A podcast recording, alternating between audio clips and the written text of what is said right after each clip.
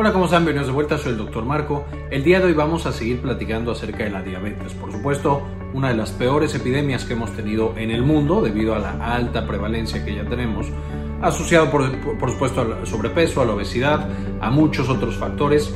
Y ya hemos revisado en términos generales todas las complicaciones que puede traer la diabetes en la vida del día a día. Les dejo en la parte de arriba un video hablando de diabetes y un poquito de estas complicaciones y la prevención. Pero el día de hoy me voy a enfocar en la diabetes causada por medicamentos, cosas que mandamos, a veces incluso para cosas muy, muy cercanas o patologías muy relacionadas con la diabetes y que a su vez pueden incrementar el riesgo de que nuestro paciente tenga diabetes o empeorar esa eh, diabetes que ya tenían y esa resistencia a la insulina previa. El propósito de este video es que conozcamos estos medicamentos que pueden causar la diabetes y finalmente un poquito cómo prevenir cuando los tenemos que tomar por alguna causa que vayan a aparecer estas complicaciones. Entonces, empecemos. Hablemos entonces de los medicamentos que causan diabetes. De nuevo, no me voy a meter mucho en este video acerca de las complicaciones, diagnóstico y demás. Tenemos toda una lista, una playlist de videos acerca de diabetes y tenemos ya el video previo de diabetes. Todos se los voy a dejar en la parte de arriba. También en este video vamos a hablar de varios fármacos que ya hemos tratado previamente, la farmacología, es decir, una exploración mucho más profunda de sus usos, eventos adversos, eh, contraindicaciones e interacciones medicamentosas. Y les iré dejando también en la parte de arriba el enlace a esos videos. Ahora, cuando platicamos de diabetes vimos que básicamente la diabetes es un desbalance entre la insulina, las hormonas que le ayudan a la insulina o sensibilizadoras de insulina, como la leptina, GLP-1 y CCK, y las hormonas que están contra la insulina, también conocidas como contrarreguladoras de insulina, como la adrenalina, el glucagón, el factor de necrosis tumoral, el cortisol, entre otras. Cuando nosotros tenemos, como es lo normal, una mayor actividad de estas de la izquierda, tenemos una buena sensibilidad a la insulina y no tenemos diabetes. Hablando del segundo de tipo eh, de diabetes, es decir, diabetes mellitus tipo 2. Por supuesto, diabetes mellitus tipo 1 no es tanto un balance, simplemente es tachamos esta porque el cuerpo ya no la puede producir. Pero en el 2, si estamos sanos, es que estas hormonas funcionan bien. Si tenemos diabetes, sobresimplificando por supuesto, es que estas trabajan demasiado y entonces aunque tengamos estas de la izquierda, pues no van a funcionar porque de nuevo estas de la izquierda, la, estas de la derecha la bloquean y no permiten que funcione, generando resistencia a la insulina. Entonces, por supuesto, los medicamentos que generen diabetes van a generar también resistencia a la insulina, ya sea bloqueando la actividad de las de la izquierda o favoreciendo la actividad de las de la derecha y por supuesto generando un desbalance completo. Los principales medicamentos, no los únicos, pero los principales, que se han asociado con una mayor frecuencia de presentar diabetes o resistencia a la insulina, van a ser los corticosteroides, vamos a tener los diuréticos tiacídicos, los beta bloqueadores, los antipsicóticos y las estatinas. De nuevo, todos estos ya los vimos en clases de farmacología particulares, donde nos metemos a mucho más detalle. Vamos a tener algunos otros medicamentos que se han visto también implicados, algunos otros esteroides, no solamente corticosteroides, eh, algunos otros fármacos, eh, por ejemplo, eh, que trabajan sobre algunas otras hormonas y algunos otros fármacos del sistema inmunológico, pero principalmente estos son los que vamos a tener como fármacos que incrementan este riesgo de diabetes y que generan resistencia a la insulina. En términos generales, primero vamos a los esteroides. De nuevo, los corticosteroides son los principales que tienen un efecto de resistencia a la insulina. Estrógenos y andrógenos no tienen un efecto tan importante, pero pueden llegar a presentar algo también de este efecto, especialmente cuando se combinan o cuando lo estamos dando en pacientes que ya tienen una predisposición o muchos factores de riesgo. La manera en la que incrementan este resistencia a la insulina es que literal funcionan como cortisol, que es la principal hormona del estrés en nuestro cuerpo, llega a las células y bloquea receptores de insulina, es decir, no deja que trabajen y a su vez activa receptores y otras vías metabólicas que están asociadas con la resistencia a la insulina. Esto es de la expresión de genes, por lo que son fármacos bastante poderosos que generan esta resistencia. Es difícil vencer la resistencia con los esteroides. Se pueden dar sensibilizadores, por supuesto, pero de nuevo es, es complicado. Ahora, en segundo lugar tenemos los diuréticos y aquí son principalmente los diuréticos tiacídicos como la hidroclorotiacida y la clortalidona. En términos generales, la manera en la que se han asociado para generar resistencia a la insulina es que inhiben la secreción de insulina e inhiben la respuesta muscular y del tejido adiposo a la insulina debido a una baja de potasio. Pareciera que cuando disminuimos el potasio en sangre, las células, por ejemplo el páncreas que requiere de potasio para la secreción de insulina, pues ya no pueden funcionar de manera tan adecuada y entonces disminuye la secreción de insulina y, también genera resistencia a la insulina. Ahora, esta relación no es sencilla, por ejemplo, cuando nosotros suplementamos con potasio o combinamos el diurético tiacídico con un diurético ahorrador de potasio, pareciera que no se afecta o por lo menos el impacto sobre esta resistencia a la insulina y esta diabetes es mínimo. Sí hay por ahí tal vez algún efecto, esto está en investigación, pero pareciera que no es tan agresiva la recuperación que tenemos de estos pacientes cuando suplementamos hasta niveles adecuados de potasio. Entonces, pareciera que es un poquito más complicada esta relación, pero bueno, parece que el potasio tiene mucho que ver con el mecanismo de resistencia a la insulina asociado a los diuréticos tiacídicos.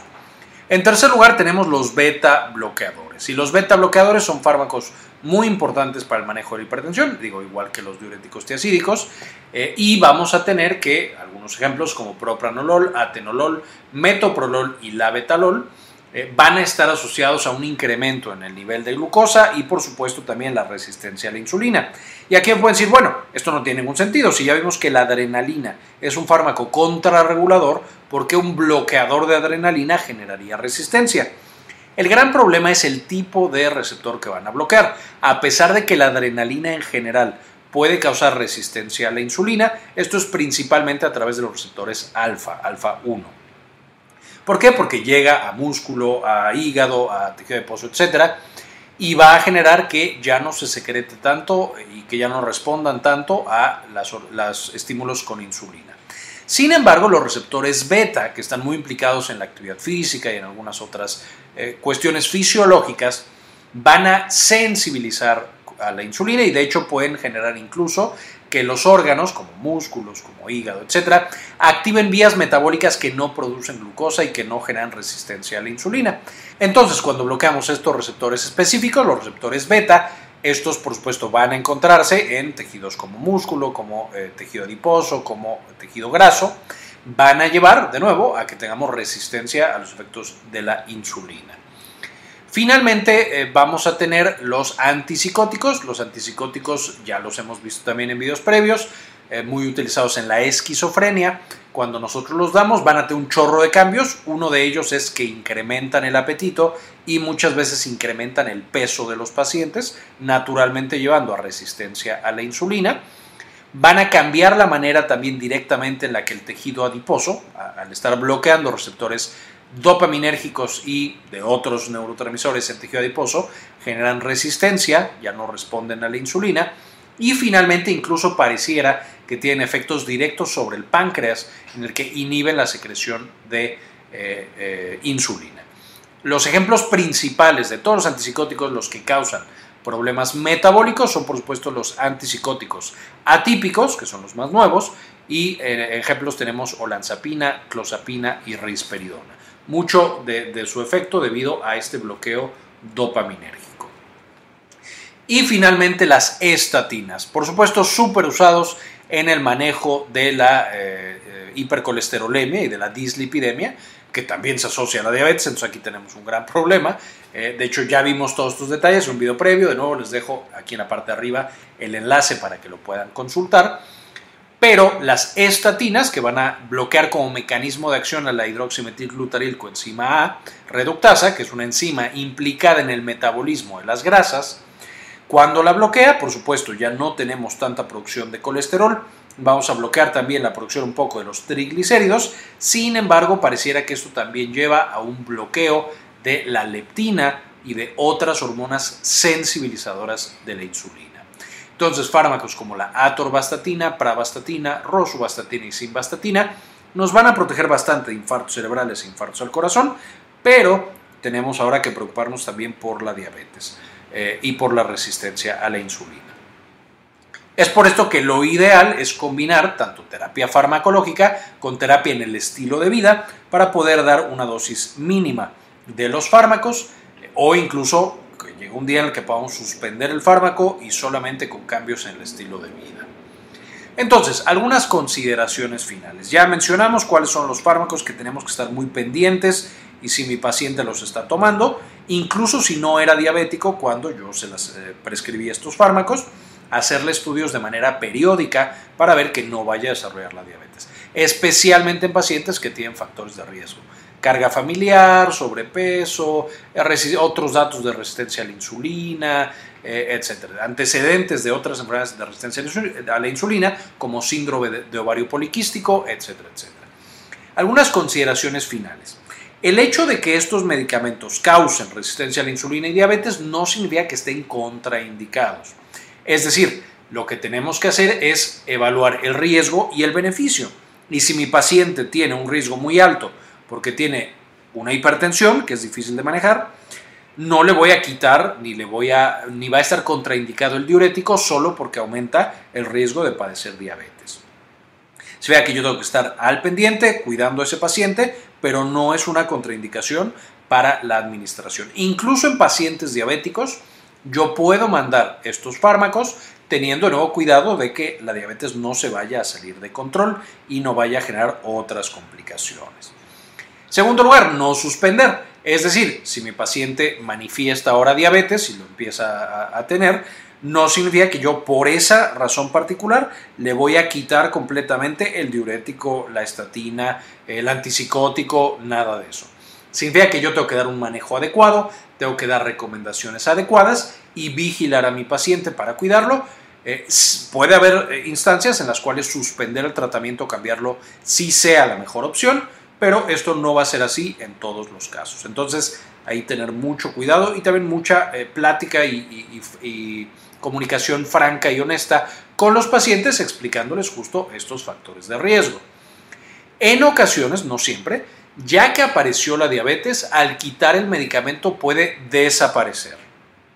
Los pacientes siguen teniendo ahí ya factor de riesgo, pero podría llegar a desaparecer y que ya no requiera tratamiento o, hipoglucemiante o que no requiera ya insulina y estas otras cosas. Especialmente con los esteroides llegamos a ver este efecto en el cual es tanto el efecto esteroideo que cuando lo quitamos podemos también suspender otros fármacos para la diabetes. Sin embargo, repito, muchos pacientes ya no va a desaparecer. Eh, ya tenían ahí el factor de riesgo, a lo mejor ya iban hacia la diabetes y solamente aceleró el proceso y el que el paciente llegara a ese punto. Finalmente, aparece principalmente en pacientes con factores de riesgo. Un paciente joven, atlético, deportista en el cual estamos dando este tipo de fármacos probablemente no va a desarrollar diabetes solo porque le dimos un diurético. Pero un paciente con muchos factores de riesgo sí podría fácilmente progresar y que le aparezca la complicación de diabetes. Entonces, especialmente en esta población de riesgo, mucho cuidado con el uso de estos fármacos y estar muy pendientes de cómo van reaccionando nuestros pacientes. Básicamente lo que quería mostrarles el día de hoy. Les agradezco que vean hasta este punto del video y quiero agradecer en particular a las personas que han decidido apoyarnos con una donación de uno o de dos dólares al mes. Eh, nos ayuda muchísimo para hacer este tipo de investigaciones y presentarles esta información. Este video en particular quiero dedicárselo a Jorge C. Beltrán, Gladys Alvarado, Silvina Espinosa, Matías Hernández, María Belaustegui, Fabián Forero, Nada de Nada, Milis, Maurín Solano, Hernán Gustavo, Luis Ernesto Peraza, Javier Mejía, Yami Pascasio, Raúl Santiago, Sandy Oliva y Diana Lisbeth Flores. Muchísimas gracias por el apoyo que nos brindan. Finalmente les dejo las referencias de la cual saqué la información para este video para que se puedan meter y aprender un poquito más acerca de este tema tan importante. Muy bien, esto fue todo por el video de hoy, espero les gustara y le entendieran y ya sepamos un poquito más cómo manejar y prevenir la diabetes inducida por medicamentos y disminuir el impacto que tiene en la vida de nuestros pacientes. Entonces les agradezco que vean hasta este punto del video y como siempre, ayúdenos a cambiar el mundo, compartan la información.